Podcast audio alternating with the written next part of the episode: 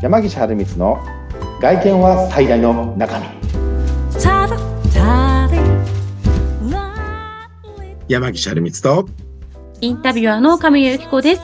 えー、山岸さん、33回目、よろしくお願いします。はい33回目ですねよろしくお願いいたします売り場とか見てると、やっぱりね、冬物のコートおねーメインで置かれるようになってるような、もうクリアランスセールなんかも出てくる頃かと思うんですけれども、このね、この番組では夏に、8月の配信でしてるじゃないですか、コートの話。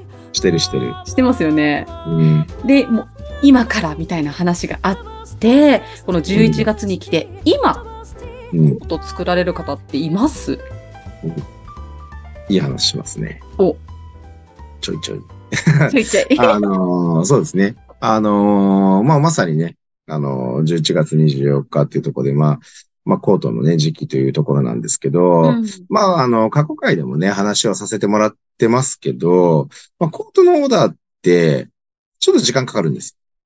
ね、いてましたよ言ねっ。てましたよね。うんどれぐらいってまあ実際に具体的にはかかるとおっしゃってましたっけ？その時はだいたい一月半からものによっては2ヶ月ぐらいですね。ですよね。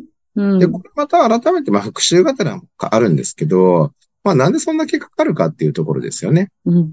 で、これがまあ特にこのぐらいの時期になると、成人式のスーツの駆け込みが、もうかなり入ってくると思うんですよ。うん。うん。うん。うんもう11月後半から12月。うで、ん工場さんも、まあ成人式需要で忙しくなってくる。で、当然他の注文も入ってくるっていう中で、で、まあコートにもね、いろんな形があるんですけど、うんまあその、工場さんにもね、よりますけど、まあほぼほぼこうハンドメイドでフルに作ってるようなね、ええまあコートのクオリティとかなると、まあしっかり本当2ヶ月ぐらいたかかっちゃうんですよ。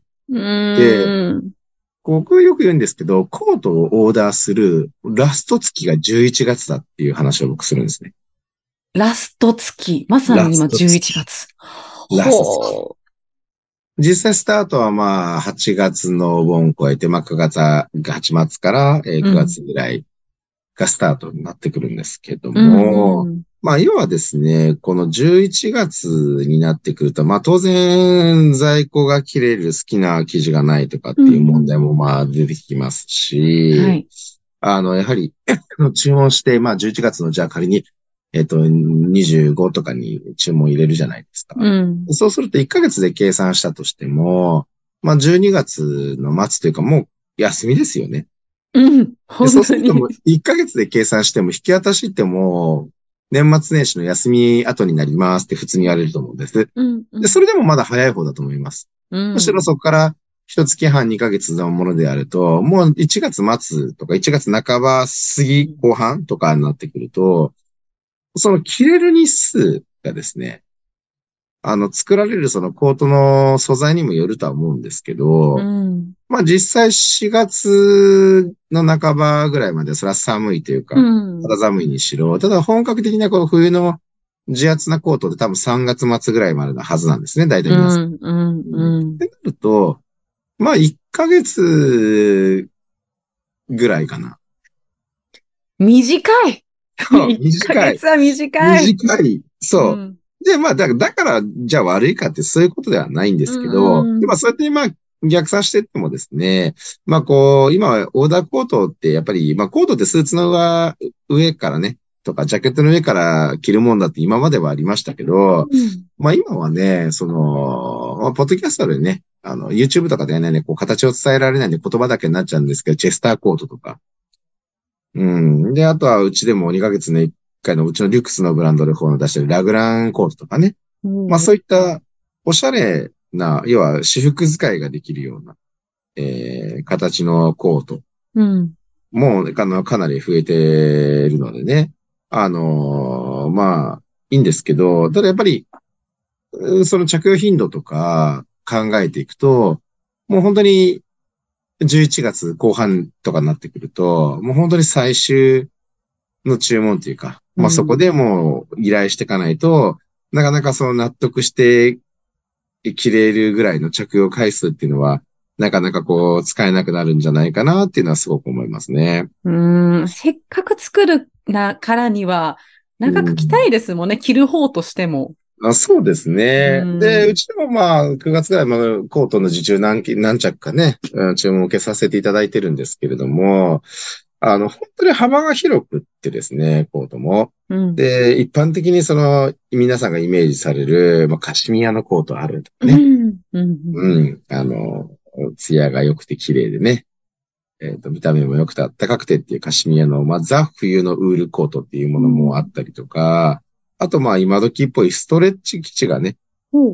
入ってる。まあ、いわゆる伸縮性があるような、まあう、ん。どちらかというともうジャージ素材と言い切うん言った方が正しいですね。ジャージ素材の、はい。あの、コートとかも今あってです。そんなのがあるんだ。えるんですあるんですえあの、ジャージコートありますよ。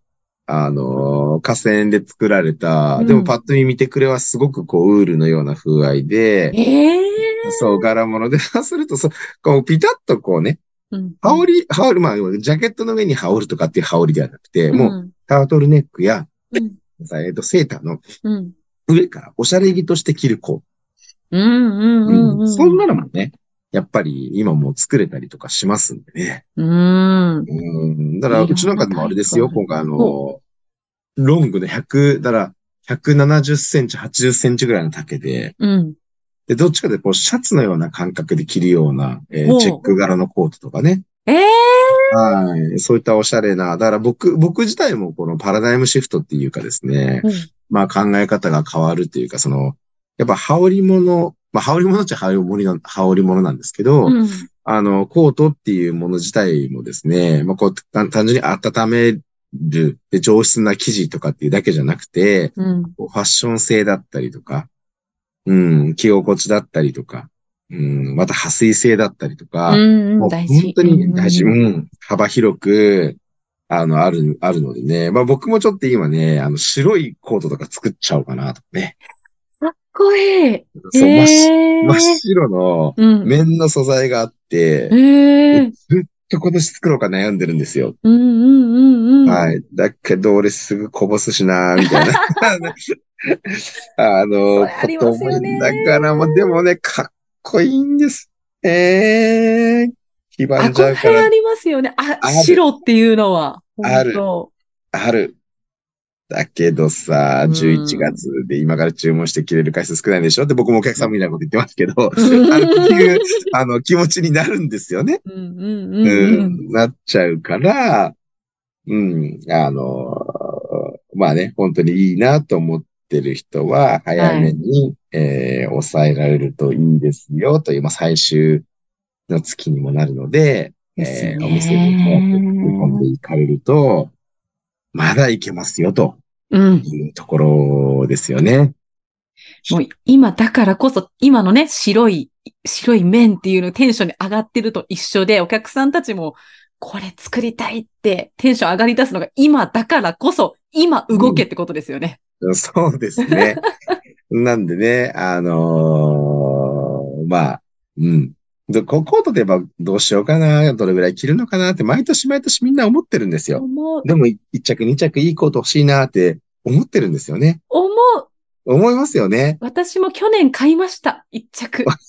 そう。ですよね うん。だからやっぱりどこかでこう思いっきりというかそういうのがね、必要にはなってくるかな。まあ、うんまあしかも今もう前よりも、あの、既製品もそうですし、特にはいオーダー屋の世界とかだと、うん。まあ、柄物とかね、素材感が多様化されたものも非常に多くなってますので、うん。まあ、この冬、もうどうしようかな、どうしようかな、ポッドキャスト聞いてて、山岸さん8月末ってか9月ぐらいから言ってたけどどうしようかなって引っ張っちゃった人、うん。もう今月最終月です。はい。最終あの、お店に、うんはい、迷わず買いに行こうというところで、本日の締めにさせていただこうかなと思ってます。今すぐ動きましょう。ということで、今回はここまでということで、はいここまでのお相手は、山岸春光と、インタビュアーの神谷由紀子でした。それではまた次回、ありがとうございました。はい、ありがとうございました。